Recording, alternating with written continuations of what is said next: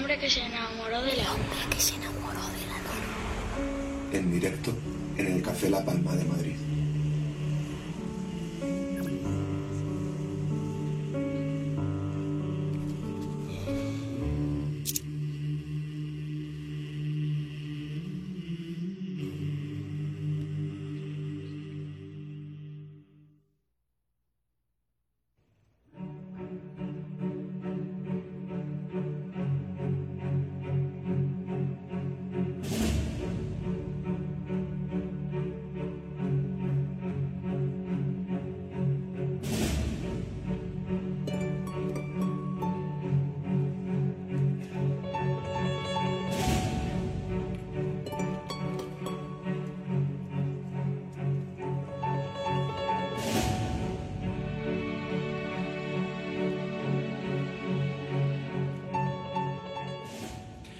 Recordar cosas que no han pasado todavía para olvidar lo que pueda pasar.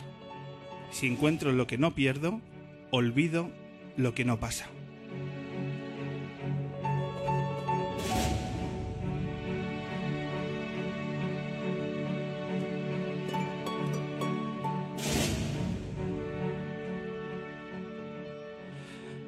Bienvenidas, bienvenidos a la edición número 313 del hombre que se enamoró de la luna que grabamos sobre el escenario de este maravilloso rincón que es el Café La Palma de Madrid.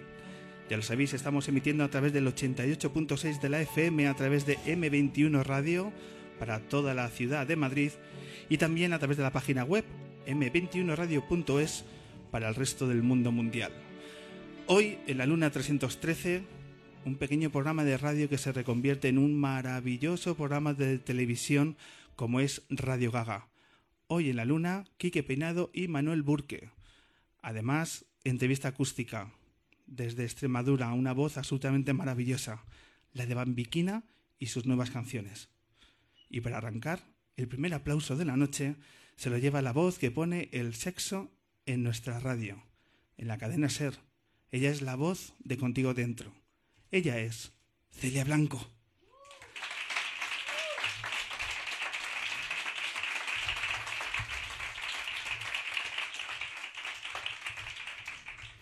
Celia, bienvenida al Hombre Luna. Muchísimas gracias. ¿Qué tal estás? Muy bien.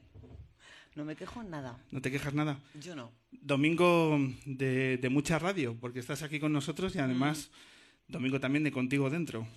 Sí, yo me iré a la redacción de la cadena SER en un ratito, me subiré, empezaré a pensar en ese editorial con el que arranco contigo dentro y diré buenas noches después de decir, de comentar en el larguero, pues que el Cádiz ha ganado, que el Atlético de Madrid también y aspirando a recoger toda la testosterona que dejan los chicos del fútbol. Que deja el fútbol. Mm. Todavía imagino que hay muchos oyentes de la cadena SER que esperan que cuando acabe el larguero entre la sintonía de los toros.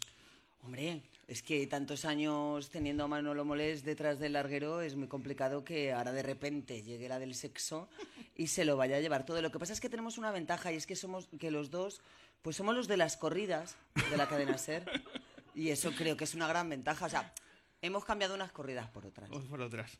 Eh, ¿Qué tal te llevas con Manolo Molés? ¿Ha aceptado bien el hecho del cambio horario? Sí, sí, es un señor muy elegante y muy educado y la verdad es que yo creo que lo han encajado bastante bien. También fue determinante que nos juntasen a, cenar una noche, a nosotros dos, sí. ¿Cómo fue esa noche? ¿Cómo fue esa velada? Pues, pues resulta que hay una cena a la que se asiste todos los años, que, es la cena de Navidad, donde se invita pues a, pues a los directores y, y así de programas de la cadena SER. Y entonces, el primer año, a mí me sentaron enfrente de Antonio Hernández Rodicio, a la izquierda de... Em, a ver, a la sí, a mi izquierda yo tenía a, José Ramón de la Morena y a la derecha tenía a, un señor, un directivo de la cadena SER, del cuyo nombre no recuerdo, lo siento, caballero. Era un señor encantador y se portó fenomenal conmigo. Y justo enfrente estaban Javier del Pino y Antonio Hernández Rodicio. Entonces, es el primer año que tú... Claro, yo cuando llegué, a mí se me pusieron aquí de corbata, claro. Porque además ponen tu nombre en un papelito y yo no estaba nada acostumbrada a estas a cenas que pusiesen mi nombre en un papelito. No. No. Otras No. cosas sí, pero eso no. No. Y entonces, eh, eh, como te colocan, y entonces hubo un año que alguien decidió que yo cenase al lado de Manolo Molés. Y entonces, pues hablamos durante la cena. Y hablamos de nuestras cosas. Y, nos contamos la vida. Y, y fue muy, muy, muy, muy, muy placentero. Porque además cuando se fue me dio dos besos y me los dio con un cariño especial, te lo aseguro. Y desde entonces, ese señor, cada vez que me ha dado dos besos, no se los ha dado al aire, cosa que agradezco. Se puede decir, por tanto, que el sexo ha ganado los toros. Que siendo en este país es un titular Pero yo no creo que haya tan... O sea, yo creo que realmente los que van a matar a los toros en este país van a ser dentro del mundo de los toros. Cada vez tiene menos aficionados, cada vez hay menos gente que invierta pasta en ellos y cada vez nos damos cuenta de si son tan imprescindibles en nuestra vida como para que reciban subvenciones por encima de la educación infantil. Y aquí cada uno tiene su opinión y quiero creer que vota en consecuencia, porque yo lo hago. Sí. Y cada vez hay más gente preparada para hablar sin tapujos sobre su sexualidad.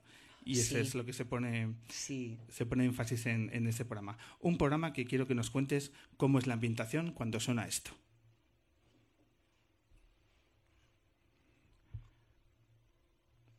Sabemos que tus noches con sexo son muy apetecibles. Por eso queremos que nos incluyas en ellas. La vida y el sexo son mucho más divertidos contigo dentro. Celia Blanco, madrugada del lunes y siempre que quieras en el podcast de cadenaser.com. ¿Ambientas el estudio de alguna forma especial? No.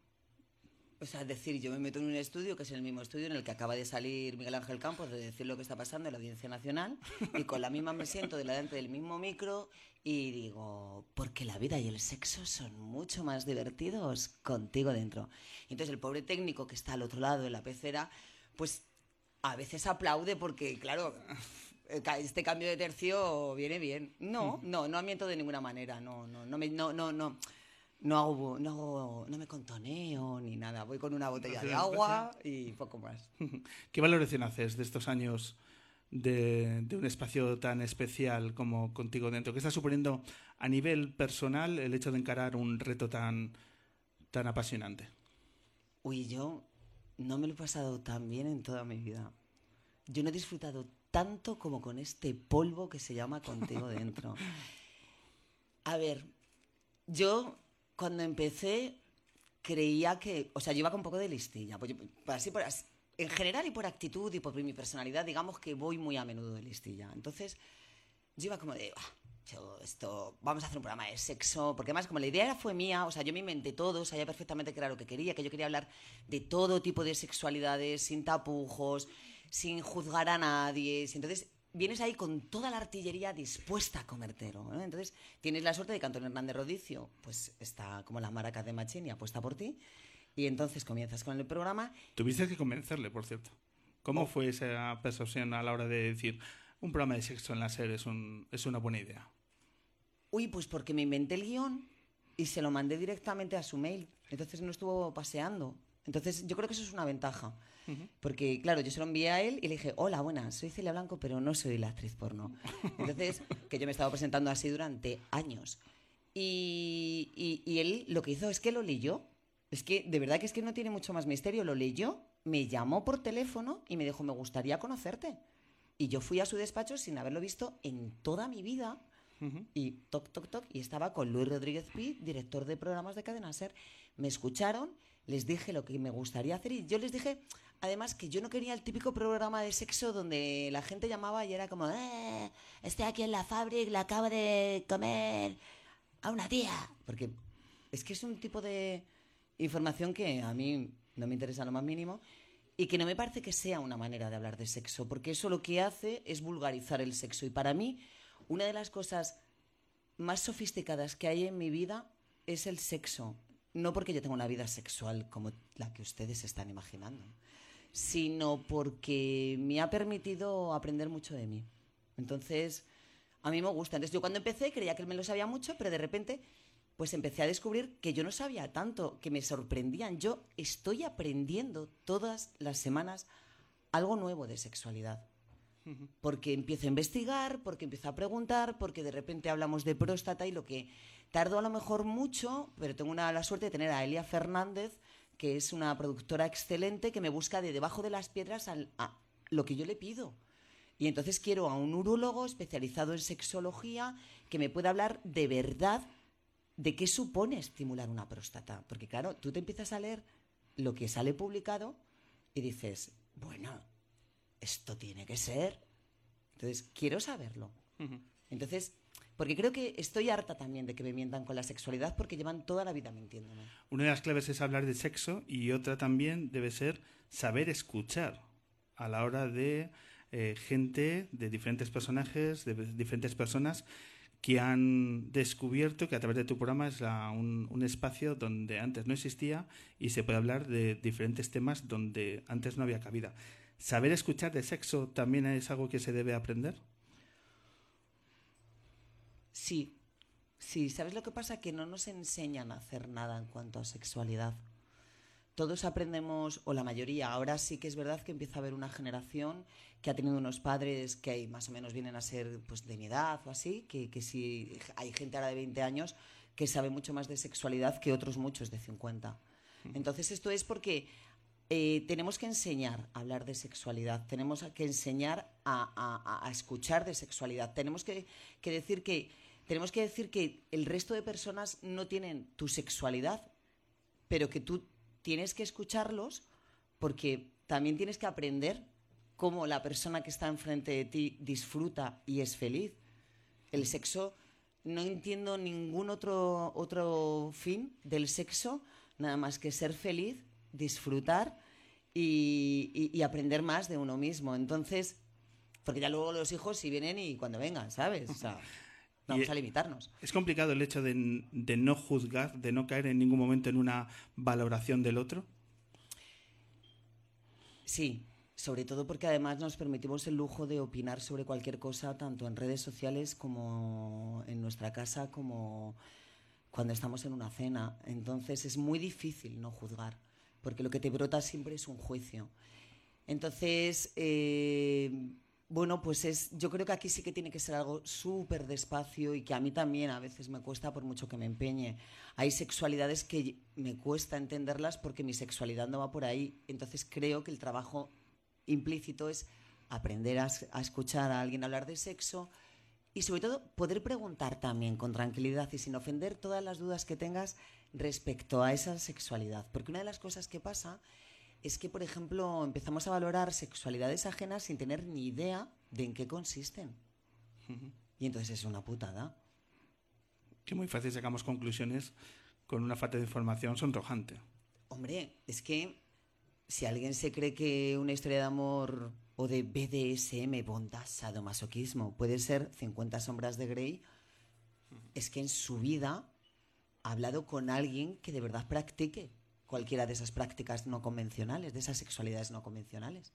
Celia, ¿cuántas personas desde el anonimato, desde esa necesidad de compartir su realidad en tu programa, has vinculado y has descubierto y te han dejado eh, un recuerdo eh, imborrable?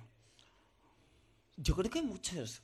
Yo creo que muchos. Eh, a ver, Alexia del Rey es una mujer que a mí me tiene muy marcada porque, porque en realidad es el personaje que crea un hombre que es heterosexual, pero se excita mucho travestiéndose. Estamos muy acostumbrados a, a- a hablar de travestismo o a entender mínimamente el travestismo cuando va asociado a la homosexualidad masculina porque para muchos homosexuales la única manera de poder sobrevivir en una sociedad que repudiaba la homosexualidad y que era homófoba era ser, pues, Paquita la del mercado, ¿sabes? Y transformarse en una mujer que hiciese reír a los ricos, al fin y al cabo. Porque si, el, si, si la burguesía y los, y los que mandaban y el gobierno se reía de, de su marica oficial, que se disfrazaba, todo iba muy bien. Pero si era Antonio de Molina y se iba a cantar copla y resulta que era de izquierdas, cogían y le pegaban palizas. Y entonces, Alexia del Rey, Por ejemplo, me gustó mucho, porque fue muy honesta y, Y, y creo que ese hombre fue muy valiente, mucho más valiente que otros. Y entonces, a raíz de aquella entrevista, que me costó muchísimo tiempo conseguir, pues, pero que como nos hicimos amigas, Alexia y yo, yo no tengo ni idea de quién es el señor que está detrás de Alexia. Nunca os habéis visto personalmente. No, que yo sepa. Que yo sepa. Porque a mí, a mí me da igual que se llame Fernando que, que Marcos. Entonces eso me da igual. Yo nunca, nunca... y Además, si nos hemos visto, nunca me ha dicho, hola, soy Alexia del Rey. Entonces, yo que no soy muy de contar la intimidad, no soy muy de contar la intimidad ajena, imagínate, ¿sabes? A mí Alexia me gustó mucho. Entonces, por esto que te digo, ¿no? Porque me pareció que hablar de, una se- de, de un hombre heterosexual, absolutamente, que lo que pasa es que les cita muchísimo travestirse y convertirse en mujer, porque dice que la parte femenina que él tiene también les cita. Me parece una madurez increíble. ¿Cuál es el perfil de los oyentes de Contigo Dentro? Pues mm, depende un poco también de temporadas. ¿eh? Es que ya es que estoy poniendo mogollón ahora de, de GM radiofónico. A ver, normalmente en verano me escucha mucha más gente joven, ¿vale? Ente- o sea, me- tengo, tengo un radio de acción mucho más amplio. eh, o sea, incluye desde 20, 20, 25 años hasta 65. Pero eh, los que, con los que más triunfo es gente un poco mayor. O sea, los jovencitos, jovencitos me cuestan más. Triunfo bastante entre, entre 35 y 55 años, que al fin y al cabo viene a ser un poco también mi radio de acción. ¿Sabes? Yo creo, me relaciono más con gente incluso un poco mayor. Yo a partir de 40, pero sí un poco más en esa franja. Pero creo que también es, supongo que será también porque, ah, porque es la gente que ya empieza a tener necesidad de, de- de enterarse de cómo están las cosas porque llevan ya muchos años teniendo sexo, ¿no? Entonces dicen, coño, a ver si voy a estar equivocándome, llevo ya aquí 20 años haciendo el idiota. ¿Tienes datos de que sean más hombres o más mujeres? Es muy... A mí la paridad existe en mi programa. ¿Ah, sí? sí? Sí, lo que pasa es que yo me relaciono de diferente manera con los hombres y con las mujeres que me escuchan. Porque los hombres tardan mucho más en ponerse en contacto conmigo. Las mujeres eh, son muy dadas a contar las cosas. O sea, me cuesta mucho menos llevar a una mujer con una sexualidad no convencional o con una, o con, o con una sexualidad de lo más convencional a mi programa que, que a un hombre. Pero es verdad que cuando los hombres se sientan ahí enfrente, se abren y ponen encima de la mesa todo. Y a mí me gusta mucho ese ejercicio de honestidad masculino. ¿Y a ti como periodista eh, te cuesta más vincular con un invitado mujer o un invitado hombre? Pero porque crees que al ser periodista me tendría que pasar? Es decir, No, por el ¿crees que si posicionamiento por del ejemplo, invitado. enfermera... Ah, o sea que no, es al margen de que yo sea periodista. Sí, por supuesto. por- en O sea, ese que si ejercicio yo tengo más periodístico. empatía con un hombre o con una mujer, Sí, a la hora de, de hablar, de, de entablar determinadas cuestiones, ves que el hombre va con un freno de mano puesto y. No, no, ya cuando te metes ya en mi programa, ya cuando ya me has dicho que sí, me cuesta a lo mejor más convencerte para que vengas. Pero una vez que vienen.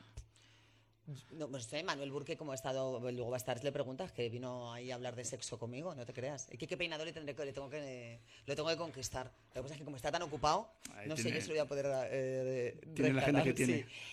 No, a mí me da un poco lo mismo. Yo no, no tengo especial predilección por unos o por otras. Ah, has traído personajes, estás citando a Manuel Burke, has traído personajes, por decir así, famosos, bueno, gente, eh, personas que tienen cierto peso en determinadas actividades. Eh, Sí, pero hay muchos que se me resisten, ¿eh? por ejemplo, cuéntane- cuéntanos nombres de decir no quieren venir y no sé cómo consigo Alex de la. Iglesia. Alex de la Iglesia, no, es, una, No es todo un reto. No quiere venir, por ejemplo. Cristina Cifuentes, tampoco. Joder, esta sería una entrevista, ¿eh? Esa sería una entrevista. Ya, pero no quiere venir. Hay, hay políticos de la derecha que has podido... No, no, no, políticos no quieren venir nunca. Los políticos no quieren venir a hablar, a que se- a- no lo quieren sentarse a que yo coja y les pregunte, por ejemplo, ¿cuál es, ¿cuál es su política educativa respecto a educación sexual? Es que es una putada que te lo pregunten en la radio. Entonces, claro, se quedan así y dicen, ostras, porque, porque si yo fuese a preguntarles, ¿y qué tal fue tu primera vez? Seguro que alguno vendría.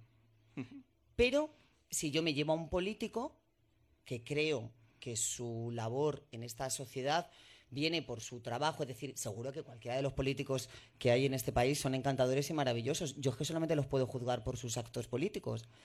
Entonces, a mí lo que me gustaría mucho, y los he invitado a todos, he invitado a Pablo Iglesias, he invitado a todos, y no vienen. Y ninguno acepta. No, ni derecha, ni izquierda, ni Cristo que lo crió, ¿Y que dan- no quieren hablar de sexo. ¿Te dan alguna razón? ¿Problemas de agenda? No, es que algunos ni siquiera contestan. ¿A la del sexo? Venga, hombre. No, algunos ni contestan. Y, y algunos encima, y algunos son, tienen la desfachatez de que cuando les haces la pregunta en público te dicen que sí, porque queda estupendamente que alguien más escuche que va a ir al programa de sexo incluso, porque seguramente creerán, no, no tengo ningún problema en hablar sobre mis amantes, como si a mí me importasen los amantes de los demás. Y, pero lo que no quiere, o sea, lo dicen y después tienes que ma- les mandas hasta 10 mails a los que no te contestan. Pero bueno, yo aprendo de todo esto, o sea, es decir, yo también aprendo de, de por dónde van los tiros. Por ejemplo, hay otros colectivos que también entiendo, a lo mejor me equivoco, que cuesta el hecho de conseguir que puedan ah, tener una entrevista. Por ejemplo, toreros. Jo, pues mira, toreros me gustaría que viniese alguno. Por- pero lo- claro, yo le doy la vuelta a todo esto y yo los llevo al otro extremo. Porque, mm, eh, ¿sabes lo que es la estigmatofilia? Pues es la atracción sexual por las cicatrices. Y entonces a mí me, me ponen bastante cachonda. Te gustan.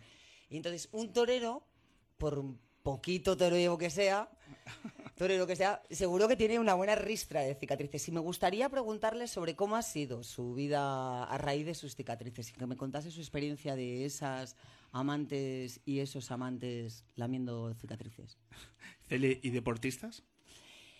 Deportistas, deportistas, joder, pues ahora seguro que he entrevistado, sí, he entrevistado a deportistas, ahora mismo no te sé decir, sí, me gustaría mucho entrevistar a futbolistas, por ejemplo. Está siempre el gran tema ¿no? de la homosexualidad y el fútbol. Bueno, y el racismo y el fútbol. O sea, decir, si esa familia es muy larga. No es el, el fútbol no es el deporte. El, el fútbol está aprendiendo a no ser homófobo y a no ser racista, pero está aprendiendo. Hasta hace bien poco me gusta mucho el fútbol, ¿eh? Me gusta muchísimo el fútbol. Y tengo la suerte de aprender mucho de fútbol porque vivo seguramente con uno de los hombres que más sabe de fútbol de este país.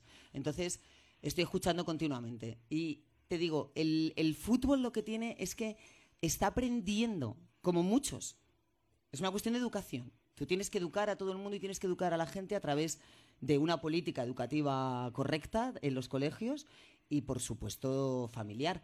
Está aprendiendo. No, no. eh, A mí me, yo no tanto como por, por la homosexualidad, que sí, pero ya hay casos de futbolistas homosexuales, incluso en activo.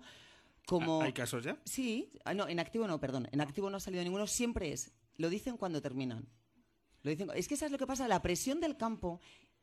Yo creo que realmente ya es la presión del campo, no tanto la del vestuario. Hay un acento Robinson maravilloso en el que cuentan la presión del vestuario. Maravilloso. Donde hay una ristra de, de futbolistas que, que pasan por allí que cuentan que, que no salieron del armario por la presión del vestuario, porque todavía hay muchos hombres que se creen que tú, por ser homosexual, vas a desear a todos los hombres que estén cerca de ti. No es así. Que más quisierais. En cualquiera de los dos casos, tanto de hombres como de mujeres. No. O sea, yo soy bisexual y no me gustan todos los hombres y todas las mujeres del planeta. Además sería agotador. Entonces, claro, pero la, homosexualidad es que, es que los machitos, o sea, es decir, hay heterosexuales que se resisten incluso a disfrutar especialmente bien en la cama, única y exclusivamente, porque no están dispuestos a realizar nada con algunas partes de su cuerpo. Que bien lo he dicho para decir que no tienen relaciones de sexo anal. Pero es que es verdad. Entonces, a mí lo que me da rabia es eso. Entonces, pero eso es en el fútbol como en todos. Tú, en el boxeo, tú te imag- ha habido boxeadores gays también, pero el boxeo también tiene que ser durito, ¿eh? Para, para salir del armario. Sí, sí. Eso se lo preguntas aquí que, que sabe mogollón. Bueno, está, levantando la mano en realidad aquí que peinado. ¿Ves? Eh, a un campeón de activo en el mundo, ¿ves? Porque también, también hay, hay menos gente a lo mejor ahí Bueno, insultando. Es que el foco de los medios de comunicación y, Sí. y- y Y, todo- además, nada, ¿tú sabes, lo, ¿tú sabes lo que me gustaría a mí? Que alguien, que un futbolista saliese del armario. En contigo dentro. Bueno, si es, bueno, es que si salen contigo dentro yo ya me corro allí, ¿no? Pero no quiero, o sea, no, no vamos a adelantar acontecimientos pornográficos, pero ¿tú sabes lo que sería para los niños de este? Tú imagínate, no voy a decir nombre, pero luego dicen, bueno, ya, ¿y por qué dices que esté marica, seguro? O dicen que, que sé algo o dicen que estoy humillando, me da igual. Que cualquier jugador de primera división ahora mismo saliese del armario. Eso significaría que los chavales que van con las carpetas, con las fotografías de sus, de sus ídolos, si tú eres homosexual, si, tú eres un niño de 11 años, que a los 11 años te aseguro que lo más probable es que ese niño ya sepa que es homosexual, o que se dé cuenta de que no le gustan las personas que salen todo el rato en la tele que te tienen que gustar, eh, para ese chaval es mucho más importante casi que salir él del armario, es tener un referente, es ver enfrente a personas como tú. Eso es tan importante, tan importante, que lo que más me gustaría en esta vida es... Y además a ese futbolista lo recordarían toda la vida, toda la vida. O sea, y aquí ya sí que voy a decir nombres. Si tú de verdad quieres que a ti te recuerden toda la vida, que estoy- toda esta batalla de yo soy el mejor futbolista, de- yo soy el mejor, el que salga del armario sí que va a ser el mejor futbolista. Feriante, ese sí que va a hacer historia. Ceria, estamos hablando de Contigo Dentro, un programa de sexo en, en nuestra, en nuestra radio. ¿Por qué no hay proyectos similares como Contigo Dentro?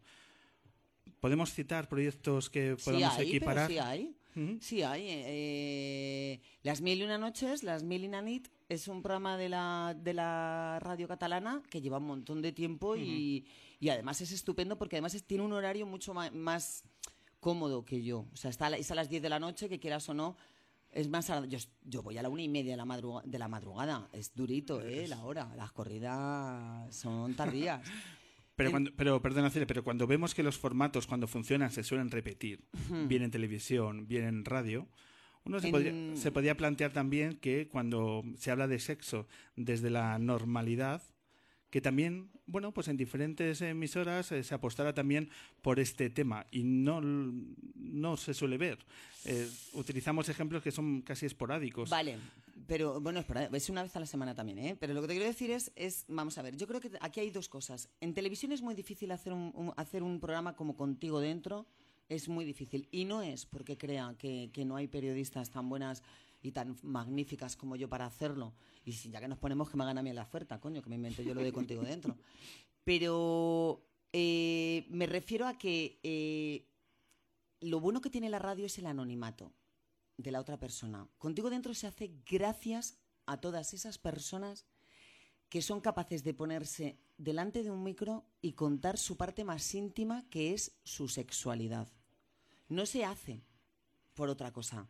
Porque yo además no miento. Entonces, es decir, si yo no estoy dispuesta a mentir, si yo no estoy dispuesta a tergiversar ni una sola de las cosas que pasan en esas camas que son ajenas, necesito que alguien lo cuente.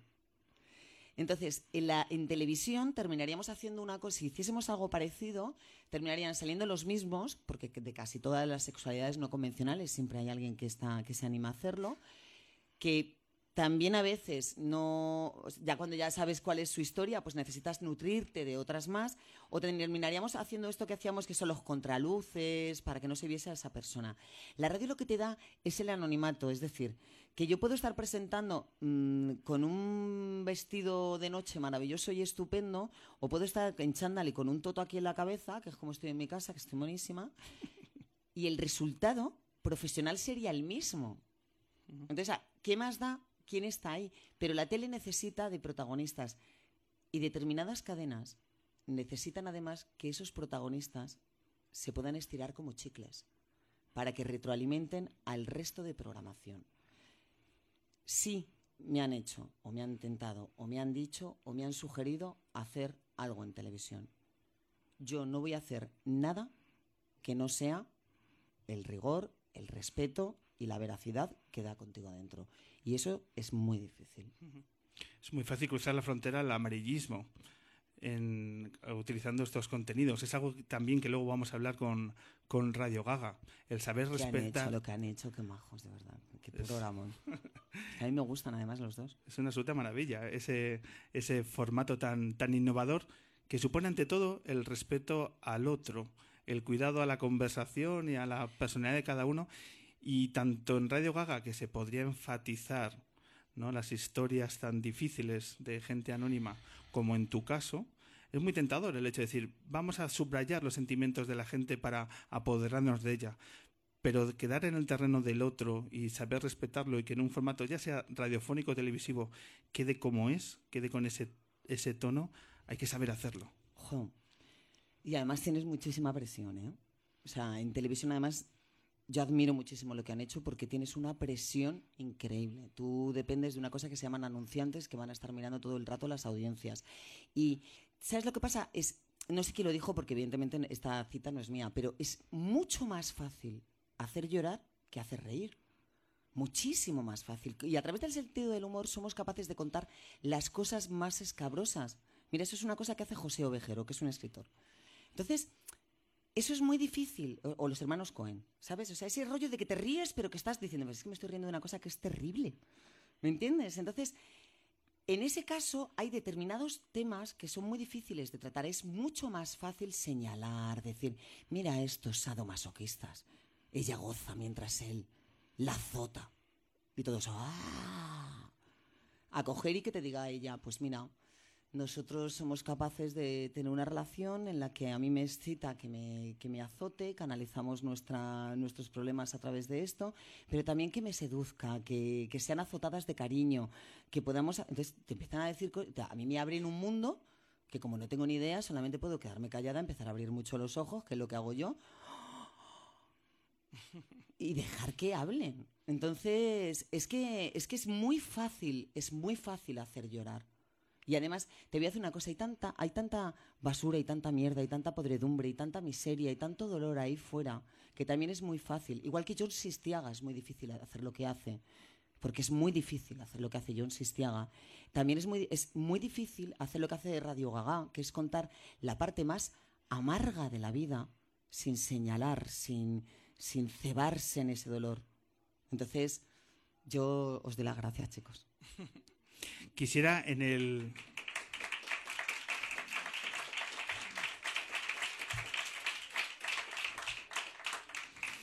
Quisiera en el tramo final de la entrevista eh, sacar un extracto de lo que ocurrió aquí hace 15 días, porque tuvimos el enorme placer de poder charlar con Amarna Miller, la cual habló de las mejores de las formas de, de Celia Blanco, que dice que es posiblemente la periodista que más veces le ha entrevistado.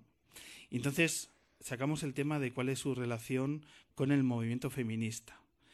Y me gustaría que escucharas lo que aquí nos comentó la maravillosa Amarna Miller.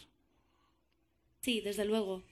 Y de hecho todas las polémicas que me salpican en realidad tienen que ver con esto, con mi con que abiertamente me mm, he defendido una rama del movimiento que parece que no es la más popular en medios, al menos ahora mismo. En medios me refiero en, en Twitter, Facebook, en, plataformas como de interacción con otros seres humanos. Eh, me hace gracia cuando la gente habla de feminismo como si fuese una especie de cosa homogénea, porque en realidad el feminismo son los feminismos. Y yo defiendo una rama del feminismo, que es el feminismo pro-sex, en el cual, pues, en la cual no hay demasiadas figuras públicas, ¿no? O sea, no hay demasiadas, por no decir casi ninguna, trabajadoras sexuales de habla, de habla hispanohablante que realmente tengan un discurso público mm, medianamente hilado. Entonces, como prácticamente única eh, referencia en esta rama del movimiento, cada vez que existe una crítica hacia lo que yo represento, de alguna manera esto me salpica a mí. Así que sí, me siento muy atacada por el feminismo, por el feminismo radical, ya te digo, que es aquel el otro feminismo que no está de acuerdo pues con las cosas que yo profeso. Celia, ¿te ves reflejada en este testimonio No. de Amarna? ¿Cómo, lo. ¿Cómo lo vives? O sea, vamos a ver. Sí sé de lo que habla Marna, porque lo veo, porque, porque estoy presente en las redes sociales y porque a veces hablo. Eh, bueno, hablo bastante, soy bastante pesada. Pero, a ver, al respecto. A mí me gusta que se hable. Me gusta que se debata. Me gusta sumar en vez de restar. Yo no soy quien para decir lo que tiene que hacer cada uno en su cama. Y entonces me cuesta bastante eh, que los carnets de feminista se den cumpliendo unas determinadas normas.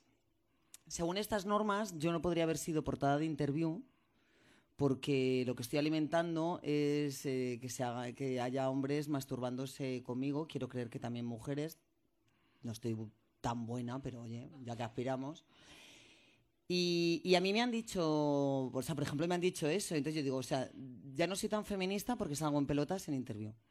Si yo hubiese salido en pelotas en interview, es porque me hubiese dado la gana. Primer punto. En mi caso. Esto no quiere decir, ni muchísimo menos, que yo no sea capaz de entender que efectivamente también hemos sido educados con unos parámetros en los que el cuerpo de la mujer ha sido utilizado. Pero es que realmente creo que como lo que nos ha pasado en la educación es que hemos sido educados para que el desnudo no se vea con mayor normalidad. Porque si estuviésemos acostumbrados a ver a la peña en pelotas, no nos llevaríamos las manos a la cabeza ni nos hubiésemos quedado con las ganas que nos hemos quedado todos de ver a Susana Griso, por ejemplo, de portada de interview. Entonces, claro, vamos a ver, las cosas como son. Yo es que llega un momento en el que digo, ah, o sea que ya no soy feminista porque salgo en pelotas en interview. Cago en la mar. Cuando soy una persona que se pega continuamente, que hasta el LinkedIn es capaz de decirle a una directiva, que me ha pasado esta tarde y que debe estar llevándose las manos a la cabeza, de decirle, perdone, yo entiendo que usted, porque eh, estaba, estaba diciendo que porque el feminismo decía que no, hablaba de violencia machista cuando las mujeres también asesinábamos. Y claro, lo que le he sacado son los datos del Instituto Nacional de Estadística y del Ministerio del Interior. Porque a la gente, como hay que callarla, es con datos. Entonces, no estoy dispuesta a que me den el carnet de feminista porque soy feminista. No estoy dispuesta a que me digan que no puedo salir en pelotas en interview porque como ya lo han cerrado no voy a salir. Pero lo que sí que no estoy dispuesta es a que se ataque a la de enfrente porque defienda otra parte del feminismo. Mira, Barbie Japuta y yo no tendremos muchas cosas en común, pero yo la admiro y le agradezco lo que hace todos los días. Y eso creo que es lo que tendríamos que hacer todas. Porque la, la sororidad no nos la enseñaron. Nadie nos enseñó lo que era la sororidad, pero nosotras la inventamos. Y eso te lo digo así. A mí me criaron para que yo compitiese con las demás tías, para que no me cayesen bien, para que fíjate esta menuda zorra y para que le tuviese manía. Y a mí han sido las mujeres que estaban a mi alrededor las que me han enseñado a que juntas vamos a conseguirlo todo y estoy absolutamente convencida. Dicho queda. Celia, para conocer la amplitud de tu trabajo, dos, dos perfiles más. ¿Qué tal está tu faceta literaria? Pues efervescente. Está muy efervescente. Está muy efervescente porque, come- porque como a mí me gusta mucho leer, hay determinados además autores que lo único que hacen es provocarme la, nece- la, mm, imperiosa necesidad de escribir. Uno es Guillermo Arriaga, otro es Hanif Kureisi, otro es Manuel de Lorenzo, con sus artículos en, prensa. Y entonces, y luego tengo un- aquí un pepito grillo que se llama Belén Polanco y Lucas Arasibar, que no dejan de decirme que cuándo coño me voy a sentar a escribir. Escribir una nueva novela. ¿Y lo vas a hacer? Pues me gustaría, pero eso trae implícito también gestionar y negociar, porque yo afortunadamente tengo la suerte de que, bueno, ahora ha tocado no estar sola. Yo tengo una familia, tengo mucho trabajo y solamente tengo un mes de vacaciones. Entonces, la negociación por parte de mi familia no es especialmente dura, pero la que yo lidio personalmente por mi familia suele ser muy dura. Y por último, también has sido eh, miembro del jurado de un festival de cine muy especial que nos gustaría que nos dieras unas pinceladas. ¿De qué festival estamos hablando? Festival de cine de temática sexual La Boca Erótica, celebrado durante este fin de semana de carnaval en el Círculo de Bellas Artes de Madrid. Solo diré que el palmarés creo que nos costó, ¿eh? pero está muy bien. Mañana, mañana se dará la noticia del palmarés, pero sobre todo creo que la parte didáctica es la que más ha ponderado en este festival. Y si somos capaces de que esos cortos lleguen donde tienen que llegar, verás qué risa. Solamente diré que además hay uno que está hasta en YouTube y que va a enseñar a mucho, muchas personas que tengan relaciones sexuales con mujeres a, entender bien su anatomía. ¿Y cuál es? No nos dejes así. si son- Touré tiene un premio. Y también la, la, la pastelería tiene ¿Cuán- otro. ¿Cuántos proyectos eh, han llegado al festival? 40 me parece, sí. Y ha, ha estado reñido, ¿eh? Ha estado reñido. Y luego ha habido unas pajas mentales. Pero con una exquisitez, ¡buah! Yo he visto unas cosas que he dicho, ¡alá! ha molado, ha molado. Qué girito al final. Eh, y, y ya por último, eh, ¿hoy con qué vas? ¿Cuál es el tema de contigo dentro de esta noche? Pues esta noche. Joder, qué putada que haya venido con mi hijo esta noche aquí. A ver, esta noche hacemos un recorrido eh, por la anatomía masculina con muchísimo detalle. Nos centramos en los genitales y los recorremos de cabo a rabo, nunca mejor dicho. diciendo cuáles son sus zonas más placenteras y prestando especial atención a cómo se deben estimular. No vaya a ser que me esté escuchando alguien que tenga a mano alguna verga y no sepa qué hacer con ella. Ese es el tema central. Ese es uno de los temas. ¿cuán- Ese es uno de los temas. ¿Para cuánto te da ese tema? Ese me da, pues ese es uno de los larguitos, ¿eh? Porque claro, tú imagíname a mí hablando con un señor y diciéndole, pero vamos a ver, realmente eh, en el, el glande, vamos a hablar del glande. ¿El glande realmente tiene tantísimas terminaciones nerviosas como dicen? Y el otro mirándome con los ojos así, porque encima, coño, que es un médico. Es el doctor Eduard García Cruz. Y el otro como, sí, sí, sí, sí. Entonces yo, exactamente cuánto. Entonces yo comparando todo el rato, porque yo soy muy de comparar. Muy bien, pero, ¿sabes? De verdad, insisto, yo soy la persona más feliz del mundo. Hago lo que quiero, eh, aprendo cada día y mi vida sexual ha mejorado mucho con este programa. Así que quiero creer que la vida sexual de, de los que me escuchan también. Bueno, pues seguro que todos los luneros y luneras que se van a empezar a sumar en Contigo Dentro van a empezar a notar también esos cambios en sus vidas sexuales. ¡Qué guay! Celia Blanco, muchísimas gracias por estos minutos tan interesantes con tu experiencia. Verdadero Gracias placer. a ti.